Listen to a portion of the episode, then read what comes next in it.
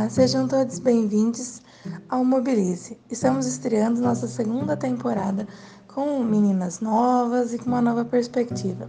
Nessa temporada falaremos sobre saúde mental e física, sobre Covid, sobre temas sociais, ambientais, sempre numa perspectiva política e emancipatória.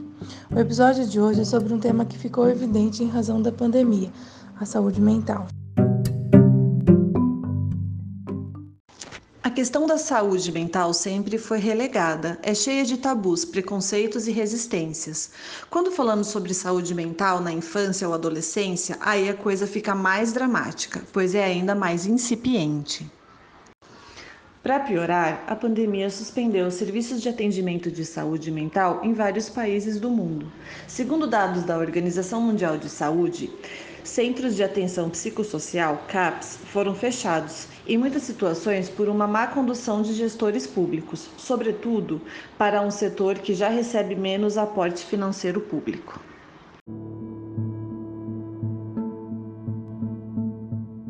O sentimento de estresse vivido pelas pessoas em razão do coronavírus foram desencadeados e intensificados pelo desemprego, aumento do número de casos de violência doméstica, lutos e mais lutos, ensino à distância em um Brasil que muitos brasileiros sequer têm computador ou pacote de dados necessários para tanto. Enfim, esses fatores, além da doença em si, e da falta de uma condução política coerente para lidar com a crise, coloca em pauta os transtornos mentais como depressão e ansiedade na casa de todos os brasileiros.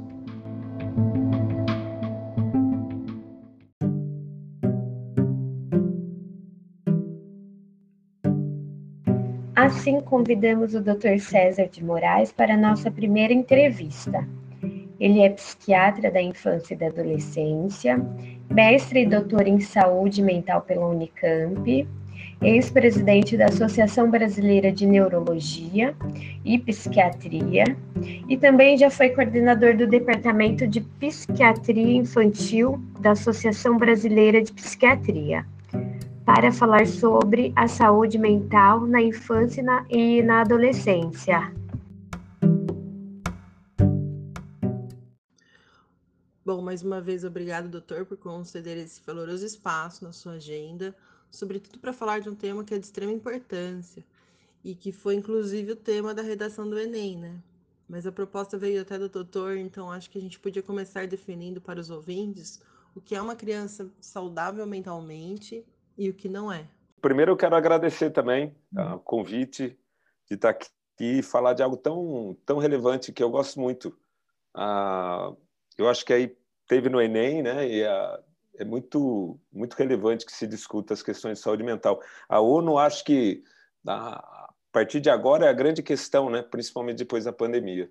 É. E a criança certamente vai ser mais implicada ainda, porque a, a gente nunca imaginar, né? Nunca imaginou poder ficar um ano fora da escola. A gente não sabe claramente o que vai acontecer.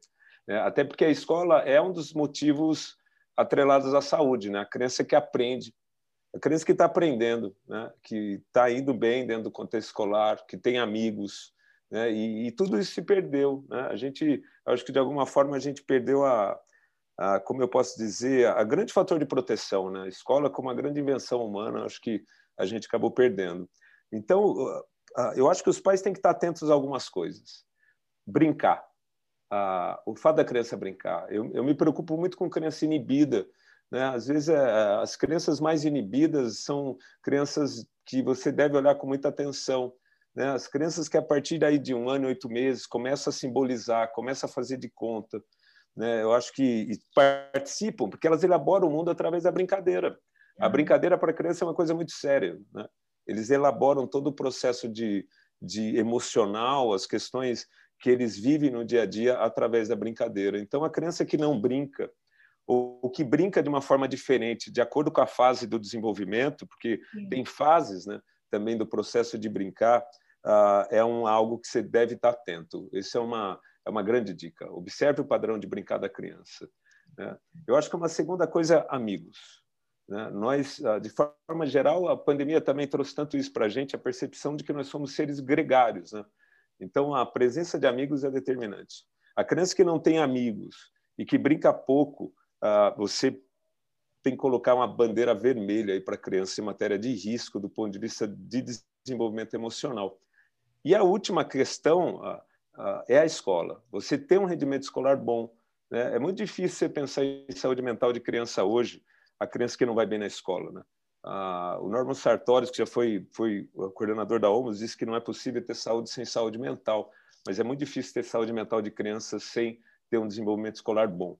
Uhum. Ah, a, a, participação dela em família também é um dado que vale a pena a gente observar, né? e a relação com os pais, né? com as pessoas mais próximas. E a última, e talvez a mais difícil, é a subjetividade, né? porque aí você tem que ter um vínculo com a criança, você tem que ter uma proximidade para que você possa perceber isso. E aí ela manifesta essas questões das mais diversas formas. Né? agressividade, irritabilidade, inibição, alteração de sono, fome. Aí tem uma série de sintomas aí, Aldo, que a gente pode observar. Mas eu ficaria muito atento a isso: a família, a escola, o padrão de brincar, né? a, a subjetividade da criança, a presença de amigos e ainda mais acrescentar só a última coisa, que é a questão do sono e da alimentação. Né? uhum. a rotina. Ter uma rotina legal, dormir bem, se alimentar bem. Né? Eu acho que tudo isso indica uma condição emocional boa, equilibrada. Né? Quando a criança vai bem na escola, tem amigos, vive bem em família, dorme bem, come bem. Eu acho que são são indícios de um desenvolvimento positivo, né? Bom. Até a gente, né? Quando a gente tipo, às vezes a gente não percebe que a gente está cansado, estressado, depois a gente vai pensar que a gente não dormiu direito, né? E ah, totalmente. Tentar colocar o sono em dia e tomar muita cafeína, é. porque tá tentando regular o sono, né?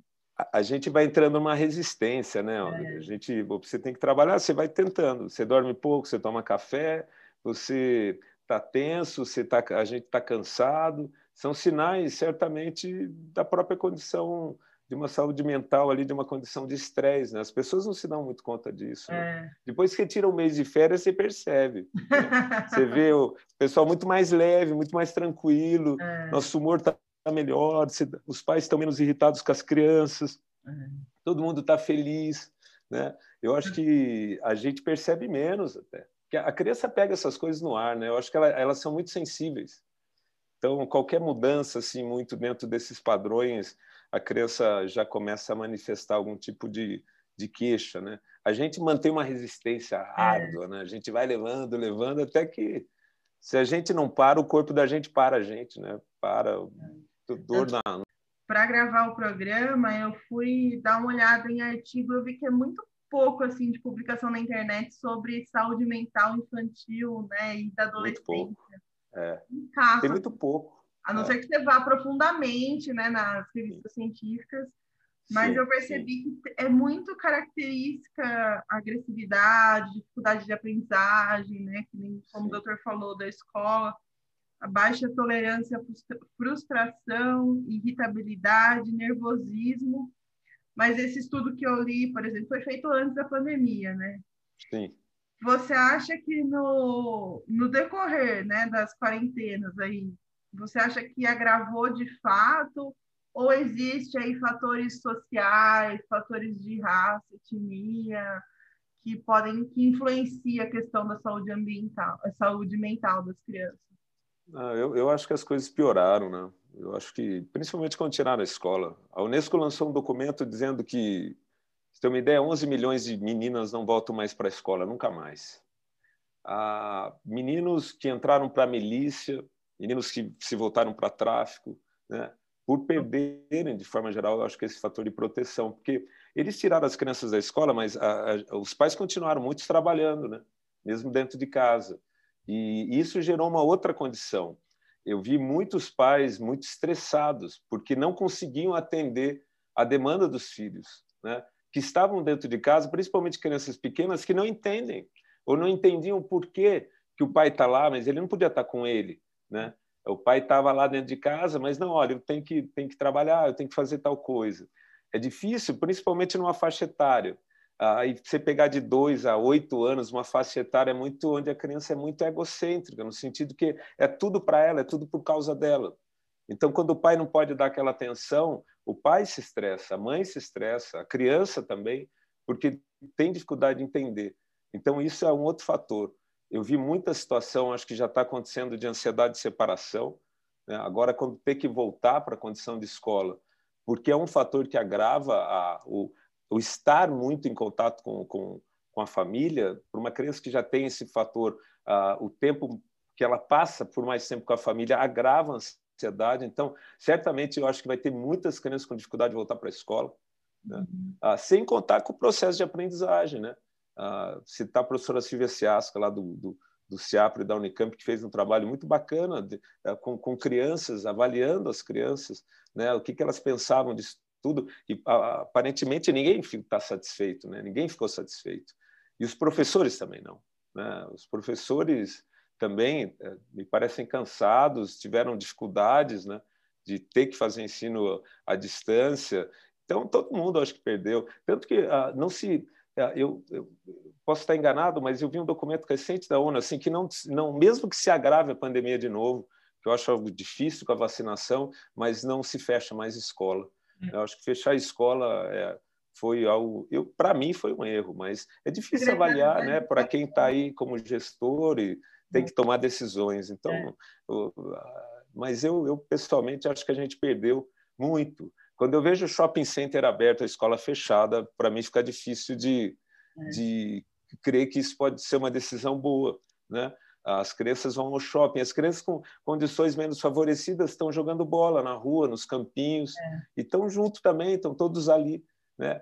A, gente ainda fala dentro de uma condição social melhor, mas se pegar pessoas com uma condição social pior, que não tem nenhum espaço ali adequado muitas vezes para ficar, sem falar merenda que eles entregavam no começo e pararam. Houve é. questões também de ordem nutricional que a gente perdeu. Então, e acho que o assunto que é bem polêmico é medicamento, né, doutor? Que medicar, Muito polêmico. Medicar é. criança, acho que mesmo as crianças atípicas, né, que tem, por exemplo, é. autismo, é. as mães ficam bem com resistência, né? Então, medicar né? essa questão de saúde mental, como que o senhor encara isso aí? Olha, Audrey, eu posso falar uma coisa assim que é a forma como eu encaro. A medicina não é democrática ela não é democrática. Eu, quanto mais eu trato, eu sou quase um psicofarmacologista na infância, menos eu quero tratar, menos eu quero medicar. Né? Ah, eu não quero, eu acho que quanto mais a criança poder evoluir do jeito que é, é melhor. Né? Mas a medicina, infelizmente, não funciona assim, ela não é democrática. Né? Muitas vezes aquilo que a gente gostaria não é possível. Ah, e muitas vezes uh, isso acontece fundamentalmente na condição onde você vê que você medicar uh, é necessário porque você não medicar vai ser muito pior. Uh, eu penso muito no risco de medicar, eu penso no risco de não medicar. Tem muitos transtornos que a evidência mostra que você tem que tratar. E mesmo pais que não querem, que não gostam da ideia, que têm N questões a respeito disso, se, vê, se veem, como eu posso dizer, eles se veem convencidos pela necessidade. Né? Quando a criança está com uma alteração de comportamento muito grande, ou quando ela não dorme há dias, ou quando ela está batendo a ponta do dente na, na, na, na beira da pia, né? É coisas assim. Então, não, não é democrático, não é. muitas vezes isso é colocado como algo democrático, uma discussão teórica imensa, mas ela não é a, a, fica muito evidente ao longo da evolução aquelas crianças que vão se beneficiar, outras não. A, a despeito disso, eu acho que tem pouca informação na infância, tem pouco estudo na infância, então a gente tem que tomar cuidado e muito devagar quando se medica, com muito tato, com uma avaliação muito precisa, né, um segmento muito próximo. Porque a criança ela pode tomar doses muito altas, mas ela é muito mais sensível. E quanto mais nova é, menos estudo a gente tem. Né? Ah, você praticamente não tem aprovação de remédios na infância de quase nenhum órgão regulatório. Né? Se você pega estudos com crianças, eles dizem assim: ó, estudei 170 crianças, vai ver quantas são crianças. A maioria tem mais de 12 anos. deve ter um com quatro, dois com cinco, uns cinco com sete, né? Ah, eu, eu, trabalho com criança, criança, criança com dois, um, dois anos, três, quatro anos. Mas muitas vezes é necessário, e aí não é de fato democrático. A gente tem que encontrar opções com segurança, acima de tudo, e com eficácia. Tá? E tem, tem medicamentos que podem fazer isso. Evidentemente, o pai tem que estar muito bem orientado, porque remédio tem efeito, né? Ele tem efeito positivo, ele tem efeito negativo, ele tem efeito colateral. Você tem que pesar muito bem né, o risco de medicar com o risco de não medicar. Ah, quando o risco de não medicar é maior, certamente você não tratar é uma iatrogenia, é algo ruim no desenvolvimento. Tem momentos que você tem que tratar, não é uma questão de escolha. Até porque, em muitos casos, se você não trata, você vai ter problemas ali adiante. Né? Eu, eu, vou te dar um exemplo muito claro. Ninguém tem preconceito quanto a isso. Se a mulher tiver um câncer de mama de um milímetro, o pessoal da GO da gineco vai tirar a mama, vai irradiar, vai fazer químio. Por quê? Tem um milímetro. Eles fazem isso porque em cinco anos de cada dez, oito morreram se não fizer. A psiquiatria infantil, Audrey, é igualzinha, minha cara. Né? Ah, quando se diagnostica algo, a gente pode não saber nada de causa, ou muito pouco de causa, mas a gente sabe da evolução a gente sabe do desfecho, porque as coisas se repetem, é isso que define. Uhum. E, evidentemente, isso te permite entender da, da, do tratamento.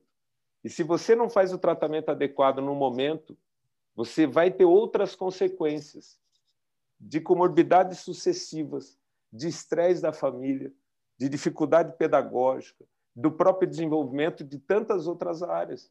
Então, não é, não, é, de fato, não é democrático é necessário quando a gente medica. Eu gostaria de não medicar ninguém? Mas tem momentos que, se eu fizer isso, eu sei que, no fundo, eu estou causando um mal muito grande para a criança. Só que eu acho que isso, muitas vezes, é feito de uma forma muito rápida, muito mal avaliada, sabe? Ah, e os pais têm que estar seguros, têm que saber, e eles têm direito à informação precisa, sabe? Do que é e por que tentar tratar e quais são os riscos quais são os problemas, por que pode não dar certo, por que pode dar certo. Né? Eu acho que o médico tem que se posicionar, não é uma decisão consensual, porque a, a prática clínica dele é determinante. Mas a família tem que estar muito bem orientada e tem direito a ter outras opiniões, se porventura assim desejar. Ela tem que estar segura, né? tanto a família quanto o, o indivíduo que medica. Né? Muitas vezes, a, a qualquer efeito colateral, a família tira se, isso não, se ela não estiver bem orientada se ela não tiver acesso ao médico, se a frequência dos atendimentos não for adequado. Então, eh, tudo isso é relevante. Né? Medicar ou não, não, o remédio não é uma coisa ruim. Acho que tem que deixar claro isso. É, há muito preconceito, né? o estigma, a gente estava discutindo isso, né? Uhum. o estigma né? que existe ainda. Há muito estigma, há muito preconceito. Né? Ninguém questiona medicar a, a criança com diabetes tipo 1 com insulina todo dia né? É. furando a criança todo dia. Não. Né? Por quê? Por que, que se faz isso? Porque ela precisa. É, a criança que um psiquiatra que tenha condições de fazer isso, avalie e note a necessidade do remédio, você tem que tratar como qualquer outra coisa. É a mesma coisa você falar assim, eu não vou dar insulina. Ninguém, ninguém questiona isso. Uhum. Eu não vou fazer o tratamento com quimioterapia, que é extremamente agressivo. Não, ninguém questiona. O é. resto, para mim, André, é preconceito preconceito puro. Ela não é diferente de qualquer nenhuma outra área da medicina. Tem remédios que ajudam, né? É que ainda há muito preconceito. O indivíduo não pode falar que toma antidepressivo, mas ele pode falar que ele faz tratamento para queda de cabelo, para acne, ele toma Rocutan, ele toma um monte de remédios anti-AIDS, ele toma remédio para dormir, mas ele não pode tomar antidepressivo. Né? Há muito preconceito. Eu acho que a psiquiatria, infelizmente, ainda vivencia disso. E é evidente que com criança os pais têm mais medo ainda. Então, aí é muito comum ele procurar o pediatra, depois o neurologista, o cardiologista, todo mundo, menos o psiquiatra. Né? Porque o psiquiatra é a párea, do párea dessa história toda.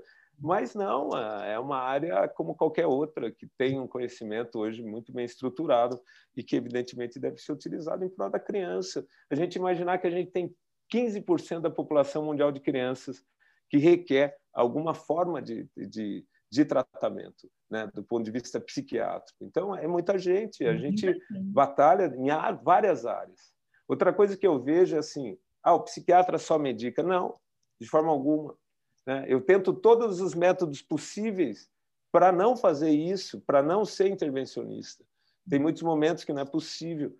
A criança está em terapia, a criança tem abordagem de família, a criança tem várias outras condições. E tem patologias que você tem que medicar claramente de cara, porque se tem claramente evidências de que é a melhor forma de tratar. Então é isso, a gente segue evidência, a gente não segue nada na nossa cabeça. São guias, né? tem guidelines do mundo inteiro para tratar as patologias, e elas estão aí para ajudar, não é um malefício de forma alguma. Né? A gente vive isso com tudo, até com a vacina. Né? Tem gente que acha que não tem que tomar vacina, e aí vai por aí, isso, aquilo. Tem muita lenda, né? Ah, todo mundo, como de médico e louco, todo mundo tem um pouco. Como, como ah. é o tratamento no setor público em relação à psiquiatria, doutor? Olha, é, eu, eu, eu tive oportunidade durante muitos anos, eu coordenei o ambulatório de psiquiatria infantil da PUC de Campinas e tenho vínculo com, com, com o CIAPRE lá da Unicamp. Então, a gente, eu por anos, acho que mais de 25 anos, eu, de alguma forma, eu tive atendimento com essas crianças. Né? A gente faz o que é possível, né? Ah, tudo que é possível, ah, mas nós somos carentes de tudo. O país é carente de tudo. Então, você tem dificuldade. Você pega um, uma criança com autismo, que numa situação de consultório eu posso estimular 40 horas por semana, ele vai ter no setor público um atendimento de uma psicóloga que nunca viu essa criança, na, nunca viu autismo na vida, de meia hora por semana. E o Estado acha que está tratando. Né? Não. É claro que tem uh, tentativas muito positivas, mas a gente luta sempre com muita dificuldade. Né? Alguns, algumas universidades são privilegiadas, as públicas, as privadas têm mais dificuldade, e o setor público muito mais. Né? Algumas cidades, como Campinas, têm uma estrutura de saúde mental muito boa, mas a grande maioria não. Né? Se você tiver uma ideia, falar de psiquiatria de infantil, eu com, com o colega o Caio Bujada, a gente publicou um, um, uma nota, na realidade, na, na na, na revista da, da, Associação Brasileira de Psiquiatria, dizendo que a gente, na época, tinha 186 psiquiatras de criança com título no país. Hoje, a gente deve ter uns 400, né? talvez um pouco mais, se contar com os que já morreram. Então, a, a gente tem um para mais de, de 60 milhões, perdão, 6 milhões de crianças. Né? A OMS estima um para 60 mil. Então, há, uma carência de profissional, há uma carência de vagas de formação desse profissional. Os pediatras não têm essa formação, com algumas exceções, né? então, que é necessário eles terem, mas eles não têm. E a gente tem uma carência de profissionais na área da psiquiatria da infância e adolescência. Tem-se um monte de ideias, um monte de propostas para se suprir isso, mas essa é a realidade que a gente vive. Né? Ah, e se você for para o interior né, de São Paulo, você já vai ver dificuldade, porque a grande maioria está nos grandes centros. Aí, se você for interior do país, se você for para o Nordeste, então você vai encontrar alguns em Salvador, outros você vai encontrar lá em Recife, outro ah, mais distante ainda ali, por, ali em Fortaleza. São muito poucos. O interior todo do país como um todo praticamente não tem né, psiquiatras da infância e adolescência, e que são profissionais extremamente necessários. Né? Eles detêm muito esse conhecimento de, de poder medicar, orientar, acompanhar a evolução dessas crianças. Aí. São 15% da, da população de crianças Não. tem algum problema grave suficiente para necessitar alguma forma de apoio de um psiquiatra da infância e adolescência. Então, é a situação que a gente vive. É, tem alguma forma de pais e a escola dar algum tipo de subsistência, algum tipo de, de perceber a situação e, e melhorar? Mas é, é difícil, ó, porque a gente fala de questões de forma geral psiquiátricas mesmo. A escola ajuda muito, ela percebe, ela indica. Ah, quando ela faz isso, a família não encontra opção. Aonde eu trato? Com é. quem eu trato? Né? Você pega aqui, é, muitas vezes a gente faz aulas, eventos e tal. Vão muitos professores, aí eles falam, para onde eu encaminho? Né? Parece que quanto mais você informa, mais difícil fica, né? é um absurdo. Claro, eu não concordo com isso, mas assim, no sentido de que assim, poxa, o professor agora detém o conhecimento, só que ele não tem para onde encaminhar. Né? Ah, isso é meio angustiante para todo mundo, mas é evidente, tem uma área ali que eles, por mais que eles queiram, foge da alçada deles. Né? Ah, o professor ele tem que saber de tudo, ele tem que saber de epilepsia, de déficit de atenção, de dislexia, descalculia, autismo, ah, tudo não, é impossível. Ele tem que educar, ele tem que ah, trabalhar individualmente, ele tem que trabalhar com a família. Eles são os mais guerreiros de todos, é. de todos eles, e ganham mal. Quer dizer, é difícil, né? Os pais também, mas os pais estão envolvidos afetivamente. Os pais, por mais que queiram, eles já estão lidando com a dificuldade. Eles, por eles mesmos, eles já não estão conseguindo lidar. Eles é. já buscam ajuda. E a, a, grande dificuldade é não encontrar. Isso é muito angustiante. Você imaginar, pegar o exemplo de autismo, a, a, você imaginar que a média no mundo de diagnóstico é com três anos e seis meses. A média no Brasil é com oito anos. Né? A média nos Estados Unidos, com, desculpa, eu falei no mundo, mas nos Estados Unidos, com três hum. anos e seis meses. Já é muito. Já é muito. Oito anos, você perdeu qualquer chance, qualquer possibilidade de tratar. Então, a, a, são coisas assim. Eu acho que implicam. Tanto que pais, o que, que eles têm feito? Eles têm acionado juridicamente o Estado uhum. né, por um direito que, de alguma forma, está sendo negado. E eu acho que tem que fazer mesmo, porque uhum a criança tem janelas de, de, de tempo. Um ano na, na, vida da criança é uma infinidade de tempo. Muitas Sim. delas, de um ano, vai comprometer talvez a vida toda. Então, é, é angustiante, é difícil. E você imaginar que a gente mais desenvolve no primeiro ano, no segundo, bom, até lá o quinto ano de vida. Né? E a gente, mesmo assim, a gente mantém um ritmo acelerado até chegar à vida adulta, ah, o tempo é algo determinante no tratamento. Né?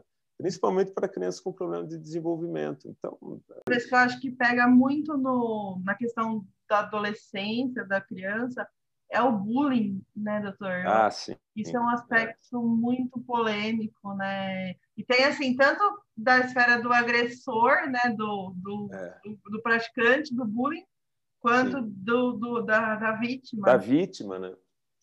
O bullying é uma realidade, né? As escolas dizem que não, mas é. Ah, toda escola diz que não existe, existe. Né? Ah, ele, é, ele tem um impacto sobre a saúde mental brutal. Eu tenho uma infinidade de crianças que nunca mais voltaram para a escola, deprimiram. Ah, até hoje tem adultos, adolescentes, hoje adolescentes, no começo da vida adulta, que evitam sair de casa. Né? Tem sentimentos de muita raiva né, por conta do que viveram. Ah, histórias atreladas a suicídio né? tem tantas também. E é uma realidade. A criança não conta para os pais, 80% delas não conta por temor. E, e o, a grande parte são observadores, né? porque tem alguns que cometem o bullying, tem a vítima. A grande maioria são os observadores. Isso a escola tinha que trabalhar. É. Né? Quem está vendo e que ri, né? mas que talvez ele seja o próximo. Né? Ah, e a escola tem que assumir que existe para poder criar métodos né, de proteção para essas crianças, principalmente as crianças que são, de alguma forma, inibidas. Elas, elas se veem, e muitas vezes, dependendo da faixa etária, eles vão ser agressores depois, futuramente. Então, é uma realidade, é um problema. E ainda hoje, além de tudo, para agravar, vem o cyberbullying, né? Que está acontecendo aí com uma frequência muito alta que tem escancarado vida de, de pessoas e adolescentes que ainda sequer têm uma formação uh, de personalidade que estão vivendo coisas terríveis, né? Uh, de, por exposição na mídia, por tantas situações aí que podem ocorrer a partir de uma, uma, uma facilidade imensa que a mídia gera de divulgação de informação ou ainda mais quando é uma informação falsa de pressão uh, e de exposição né, desses adolescentes, dessas crianças. Mas a realidade está aí e é muito sério. Né? Para tentar terminar essa conversa, eu perguntei para o doutor por que, que a gente tem tanta dificuldade de pedir ajuda. E aí ele respondeu. Questões, Aldo, que são atreladas à saúde mental. É. Depressão hoje é a maior causa de afastamento de trabalho no Brasil, é a segunda causa de maior impacto sobre a população mundial. A OMS acha que até logo em breve vai ser a primeira. E a gente ainda atrela isso, por exemplo, a fraqueza, a é. falta de disposição e a tantas coisas. A gente tem que abandonar os preconceitos né? e entender que tá aí, tem muita informação, tem muita gente que ajudar, tem questões profissionais, tem, tem N opções, desde que você se abra para isso né? E, e volte aí a buscar ajuda com tranquilidade, nada, nada nada vem do céu. A gente, todos nós, a gente precisa de algum, algum momento desse tipo de apoio. E é muito bom quando a gente tem, né? Ah, é muito bom ver os amigos ajudando, a família ajudando. Né? Ah, o resto é medo, viu? A gente tem muito medo. O ser humano cria uns hábitos, umas rotinas que ah, que definem a gente. A gente tem que mudar nossas crenças, né? Muitas vezes tem momentos que são necessários, outros são oportunos, né? muitas vezes são são decisões pessoais que vale a pena também a gente seguir. É isso aí. E vamos esperar que vacine todo mundo logo, né? O que está difícil. Mas vamos que vamos. Hum. E tem que virar jacaré, não tem problema não. É, isso aí, eu não temo não. Acho que agora que a gente não, não diz, mas tantas pessoas que estão ainda se recuperando e que é. passaram meses se recuperando e que viveram questões emocionais que também são muito difíceis. Então, a, o impacto disso é maior do que se diz dos, dos mortos tem também todos os que viveram, que certamente viveram com muita dificuldade. Então, torço para que estejam todos bem, que a gente fique bem, que a gente volta aí a ter uma vida normal dentro daquilo que a gente sempre viveu, porque mudar não é muito fácil, não. Eu quero fazer uma ressalva que esse programa foi gravado no dia 20 de janeiro de 2021. Tínhamos acabado de vacinar a primeira pessoa no Brasil contra a Covid, a enfermeira Mônica Calazans.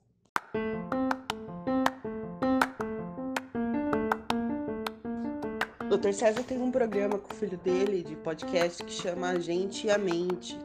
Está disponível no Spotify e plataformas que eu vou deixar na descrição desse episódio. E aí ele falou um pouquinho sobre as gravações do programa. Ah, ó, a gente tem né, um podcast que a gente começou em a pandemia, né? Uhum. Ah, eu e meu filho, é um programa que é um papo de pai para filho, mas é um papo adulto, né? Ah, ele é adulto, ah, e que a gente fala de tudo relacionado a questões de saúde mental de criança. A, a gente já está indo para o segundo ano. O primeiro ano a gente trabalhou muito doença, patologia, isso a gente está pegando coisas mais ah, do, do, meio social, de questões mais práticas do que eles vivem. Assim. A gente está falando de cultura meme, a cosplay, a gente está falando de como mudar, a gente está falando do, de questões do dia a dia, que está sendo muito legal. E aí a gente traz também convidados para continuar a toada de falar das patologias. Uhum. E está sendo uma experiência incrível. A gente está tá, tá tendo sucesso naquilo. E a ideia sempre foi passar informação. A gente já está com mais de 50 e a gente está começando ainda, mas está tá sendo muito legal. A gente gosta muito. Eu brinco com meu filho que é o momento que a gente está junto, né? É. Por isso está sendo bom. A gente tentou fazer uma, uma coisa que era leve, né? É. falando de coisas que são muito pesadas, Aldo, tá mas de uma forma leve, né? E a gente, eu acho que a gente vem conseguindo. É isso, gente. O programa dele é muito bom. Bora lá ouvir. No próximo episódio, falaremos com o psicólogo Gilberto Garcia sobre relacionamento abusivo. Não percam.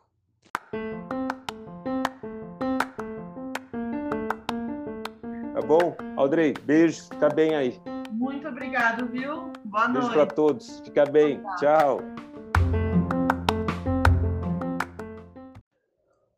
Para quem puder e quiser nos ajudar, nosso projeto tem um programa de financiamento coletivo com o objetivo de melhorar a produção de conteúdos e impulsionar projetos que estejam alinhados à ideia do podcast. Você pode contribuir em https dois pontos barra barra benfeitoria.com barra mobilize-se ou pode nos ajudar compartilhando e divulgando nosso podcast para amigos e conhecidos. Quem se mobiliza agradece.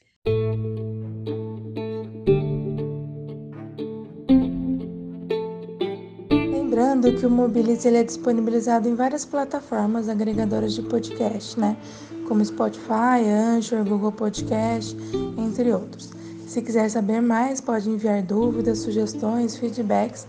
É só acessar nossas redes sociais no, pelo Instagram, arroba mobilizepod, ou pelo e-mail mobilize.podcast.com mobilize.gmail.com.